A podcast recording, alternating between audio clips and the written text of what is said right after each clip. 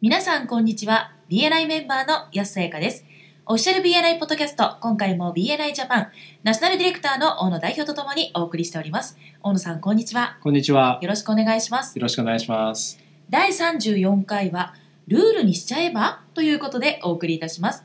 今回は東京のメンバーの野口さんからのご質問にお答えしていきますその野口さんからのご質問というのは第29回のポッドキャストで取り上げた元メンバーの取扱説明書をお聞きくださって元メンバーのチャプターミーティングへの参加が推奨されないと明確に言えるのであれば禁止にしてはどうかというものでしたがこちらに関して大野さんにお話をいただきます。こちらはいかがでしょうか。はい、まず最初にですね、個人的には全く野口さんに賛成です。はい。というかですね、近い将来そういう規定やですね、プログラムガイドラインができても不思議ではないというふうに考えています。はい。ただですね、それが実際にできるという保証はありませんし、うんいつできるかもわかりません。はい。なぜならですね BNI のある一国のですねナショナルディレクターや他のディレクターコンサルタントたちがですね、はい勝手にルールを作れるのであれば別ですけれどもそういう新しいルールを作る権限はディレクターにはないんですね与えられていないんですはい。では誰が新しい BNI のルールを作るのかうんということなんですけども、はいもしかしてヤスさんが作っていたりしますかあ、バレちゃいましたか。わかりましたねあ、はいまあ、冗談はさておきなんですけども、えーこの答えはですね実はもうすでにご存知の方もいらっしゃるかもしれませんがメンバーサクセスプログラムの中で触れられていますはい。国際顧問理事会ですね、はい。はい、これは世界中のですねさまざまなチャプターのメンバーによって構成されていまして、えーここで BNI のルールに関する問題が検討されたりとか新しいルールが作られたりその承認されたりということがされています、はいつまり BNI のルールというのはですねメンバーの皆さんによって作られているということなんですねはい。でさてここで BNI のルールというものにどんなものがあるかっていうのを確認してみたいと思うんですけれどもはい。まず思いつくものはどんなのがありますか、例えばメンバー規定というのがありますね。はいそうですね P&I メンバー規定でその中にこう開いていくとですねまず倫理規定があって一般規定管理規定というのがあります、はいでさらに先に進むとですねえープログラムガイドラインというのが出てきますここまでを含めてメンバー規定になってるわけですけれども、はいえーその他にも例えばえーマニュアルですね各種マニュアルがありますよねはい。これはあの所定の手順を定めたものになります。それから規定やですね手順の解釈という余地もあると思うんですね。はい。はい、これはまた後ほど例を挙げたいと思います。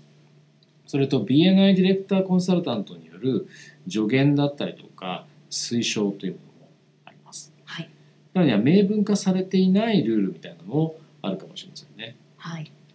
例えば、えー代理出席制度というのは代理人として考慮すべき人としてはというくだりでですね他チャプターのメンバーというのはその対象として入っていないんですね。はい。実はかつてこの他チャプターのメンバーというのはですねはい。考慮すべき対象として含まれていた時期があったんですね。あーはい。それをですねわざわざえー削除したんです。うん。なぜなら国際顧問理事会においてですね代理人の対象として他チャプターのメンバーを含めてしまうとチャプターにおいてメンバーのビジネスを増やすことにつながらないあるいはマイナスの影響をもたらすという結論を導き出したからなんですね。あーなるほど。でお気づきのようにですね他チャプターのメンバーを代理人とすること自体はですね禁止はしていないんですね。はい。していないんですがその考慮すべき対象に含められていないのにその意図に反してですねなぜそれを許したりする必要があるでしょうかということなんです。はい。同様にですね従業員を代理人として立てることを推奨していないディレクターコンサルタントも実は少なくないと思うんですね。うん私もその一人です。じゃあなぜでしょうかこれはですね、チャプターミーティングを欠席せざるを得ないときにどんな代理人を立てるかによってチャプターへの貢献度が変わるというところから来ています。はい。メンバーの会社の従業員よりもチャプターミーティングに参加してほしい代理人の候補っていうのはいろいろいるはずですよね。そうですね。でチャプターのビジネスの可能性がより広がる対象というのはどんな人かというふうに考えると分かりやすいかもしれませんね。ああ、そうですね。確かに。ここでもう一度ガイドラインを確認してみるとですねえー対象として顧客クライアント患者友人家族従業員という順に記されていますで従業員は一番最後なんですよねはい。他に当てがなくてどうしようもない時にもう最後の最後にですね従業員の代理人として立てるのは仕方がないとしてもはい。最初からですね従業員を代理人として参加させればいいやというような行動はまあ取ってほしくないというふうに思います。はい。ルールと一口に言っても実は倫理規定から始まって明文化されていないルールやディレクターコンサルタントによるアドバイスとか推奨までいろいろ様々存在します。実はこれら全てがメンバーの皆さんのですね活動を守っている大事なコンテキストなんですね。コンテキストというのは器という意味ですけども環境ですかね。はい。でこれについては第28回のえー規定やルールが全てかをぜひえーご参照いただければと思います。はい。全てがですね明文化されていれば、まあ、分かりやすい運用する際にはですね分かりやすいんですけれども残念ながらまだどこにも文書にはなっていないんですけれども大切なルールだったりとか手順というものがあります。時々ですねメンバーの方からこういう質問をされることがあるんですね。えこれは推奨であって規定ではないから守らなくてもいいのですよね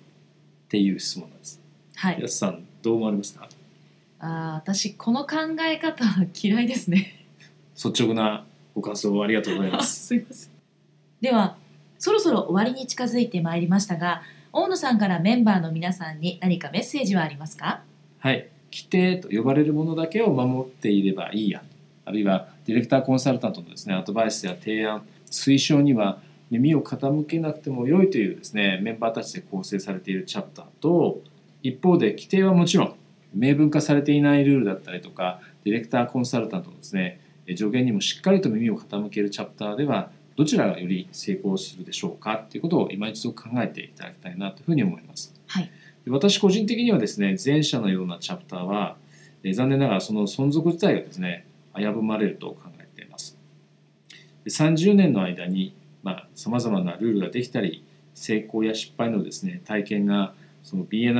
えー世界全体で積み重ねられてきてえー組織のお財産となっているんですねでどこかの国やリージョンのチャプターがですねかつて犯したのと同じ過ちを犯す必要は全くないですしはい。すでに導き出されている成功の法則というのを使わない手はないと思うんですね。はい。えーぜひ皆さんのチャプターではですね、えー規定も推奨も道義として捉えていただいて、そのお財産をですね、活用して、フルに活用していただきたいと思っています。はい。ありがとうございました。ありがとうございました。今回も BNI ジャパン、ナショナルディレクターの大野代表と私、BNI メンバーの安さやかでお送りいたしました。次回もオフィシャル BNI ポッドキャストでお会いしましょう。See you next week!